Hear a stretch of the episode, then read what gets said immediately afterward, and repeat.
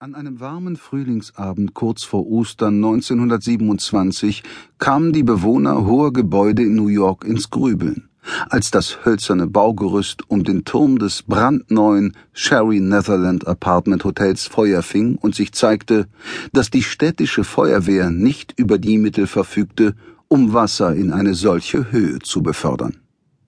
Schaulustige strömten in Scharen in die Fifth Avenue, um sich den Brand anzusehen, den größten, den es in der Stadt seit Jahren gegeben hatte.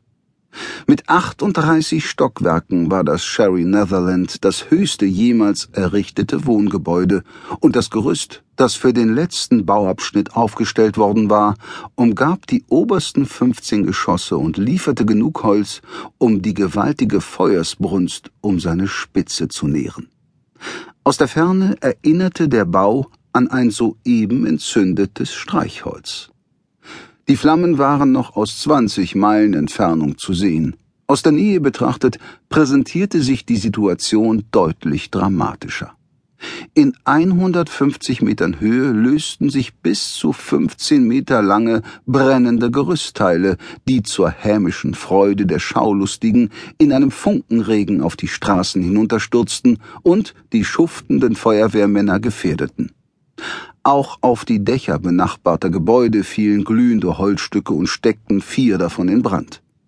Die Feuerwehrmänner richteten ihre Schläuche auf das Sherry Netherland, wobei es sich allerdings nur um eine symbolische Geste handelte, da ihr Strahl nicht höher als bis zum dritten oder vierten Stockwerk reichte.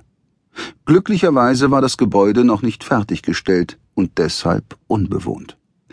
Im Amerika der 20er Jahre fühlten sich die Menschen von Spektakeln ungewöhnlich stark angezogen, und bis 22 Uhr war die Menge auf geschätzte 100.000 Menschen angewachsen, eine riesige Ansammlung für ein unangekündigtes Ereignis. 700 Polizisten mussten hinzugezogen werden, um für Ordnung zu sorgen. Der New York Times zufolge nahmen sich einige wohlhabende Beobachter die beim abendlichen Feiern unterbrochen worden waren, Zimmer im Plaza Hotel auf der gegenüberliegenden Straßenseite und veranstalteten spontane Brandzimmerpartys. Bürgermeister Jimmy Walker traf ein, um sich vor Ort ein Bild zu machen, und wurde nass bis auf die Haut, als er in den Wasserstrahl eines Schlauchs geriet. Einen Augenblick später schlug in seiner Nähe ein loderndes, drei Meter langes Brett auf dem Bürgersteig auf und er befolgte den Rat, sich zurückzuziehen. Das Feuer richtete im oberen Teil des Gebäudes erheblichen Schaden an, breitete sich aber glücklicherweise nicht nach unten aus und erlosch gegen Mitternacht von selbst. Die Flammen und der Rauch boten zwei Männern eine willkommene Abwechslung. Clarence Chamberlain und Bert Acosta kreisten seit halb zehn an diesem Vormittag in einem kleinen Flugzeug über dem Roosevelt Field auf Long Island, um den Ausdauerweltrekord zu brechen, den zwei Jahre zuvor zwei französische Piloten aufgestellt hatten. Dabei ging es zum Teil um die Ehre der Nation. Amerika der Geburtsort der Luftfahrt war inzwischen sogar gegenüber den kleinsten europäischen Ländern hoffnungslos ins Hintertreffen geraten.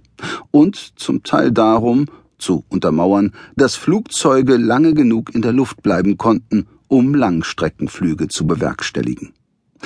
Der Trick der Übung, wie Chamberlain später erklärte, bestand darin, dem Flugzeug die maximale Reichweite zu entlocken, indem man den Gashebel und das Treibstoffgemisch so einstellte, dass das Flugzeug gerade noch in der Luft blieb, ihm Hungerrationen verabreichte, wie Chamberlain es formulierte.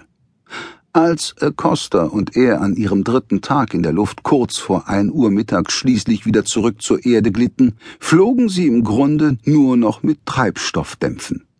Sie hatten sich 51 Stunden, 11 Minuten und 25 Sekunden ununterbrochen in der Luft befunden und den bisherigen Rekord damit um fast sechs Stunden übertroffen.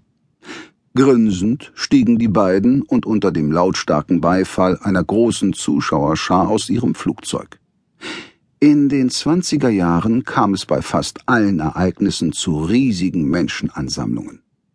Die erfolgreichen Piloten waren müde und verspannt und extrem durstig. Wie sich